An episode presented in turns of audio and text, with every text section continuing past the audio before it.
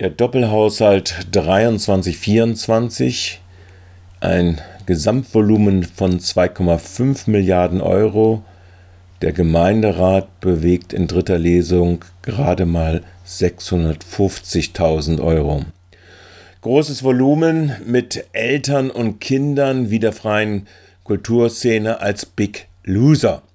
Nach über zweistündigen Haushaltsreden der Fraktionsvorsitzenden musste die strategische Mehrheit der Mitte des OBs aus Grünen, SPD und Juppie Farbe bekennen. Sie hielt, teils mit CDU oder und oder AfD-Unterstützung. Während der Verwaltung 117 Vollzeitäquivalente Stellen zugestanden worden waren, in diesem Doppelhaushalt ermöglichten ausgerechnet SWA mit sieben Sitzen, SPD Kulturliste sechs Sitze und CDU fünf Sitze eine zusätzliche Stelle im Sportreferat für die konservative Seite dieses Rates. Dies nachdem diese ihre Gesinnung nach einer offenen Hetzrede des B. Braunen die ja in der Traditionslinie des millionenfachen Mordregimes von Kaiser und Hitler agieren, gegen Rosa Luxemburg zusammen mit den Grünen eine popelige Gedenkstele für Rosa Luxemburgs Rede gegen den Ersten Weltkrieg für 30.000 Euro im Stadtgarten verweigert hatten. Im Ergebnis bewegten die Räte nach Stunden noch einmal 650.000 Euro bei 2500 Millionen Euro Gesamtvolumen auf zwei Jahre. Die zusätzliche Sportstelle macht davon alleine 20 Prozent aus.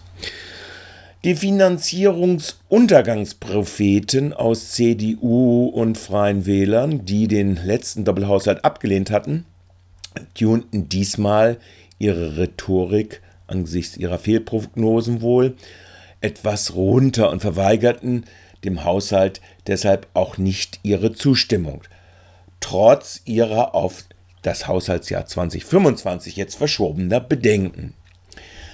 Die FDP enthielt sich, eine Stadt für alle hielt sich an das angekündigte Nein aus der Haushaltsrede. Sie begründeten es mit den zwei zentralen Fehlern Erhöhung der Kita-Gebühren, in einer neuen Gebührenstaffel und der Verweigerung der Einnahmeverbesserung um über 17 Millionen Euro durch eine moderate Anhebung der Gewerbegewinnsteuern. Die gesteigerte, gigantische Umverteilung von der breiten Mehrheit der Gesellschaft hin zu exorbitanten Gewinnmargen weniger Konzerne unter der Ampelregierung spielte in den Haushaltsdebatten keine Rede oder Rolle.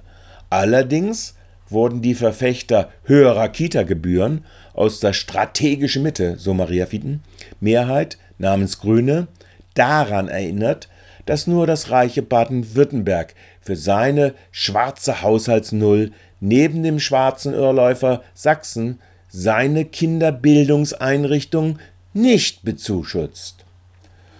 Chronische Verlierer der grünen Haushaltsausterität bleiben die Träger der freien Kulturarbeit in Freiburg. Ihre Absicherung erfolgte im Verbund mit CDU, AfD, Freie Wähler durch die Grünen gerade nicht, selbst wenn es sich um publige vierstellige Eurobeträge handelte.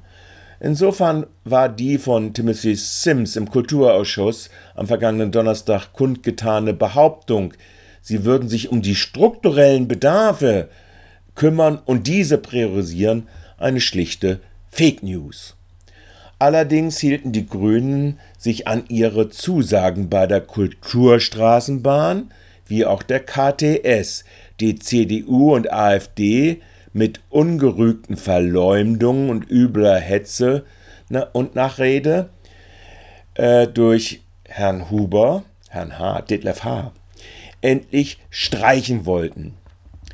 Wie sich der Juppie-Fraktionsvorsitzende Sumbert daraus in seiner Haushaltsrede die zentrale Haushaltsgestaltungskraft einbilden kann, blieb aber bis zum Schluss sein eigenes Geheimnis.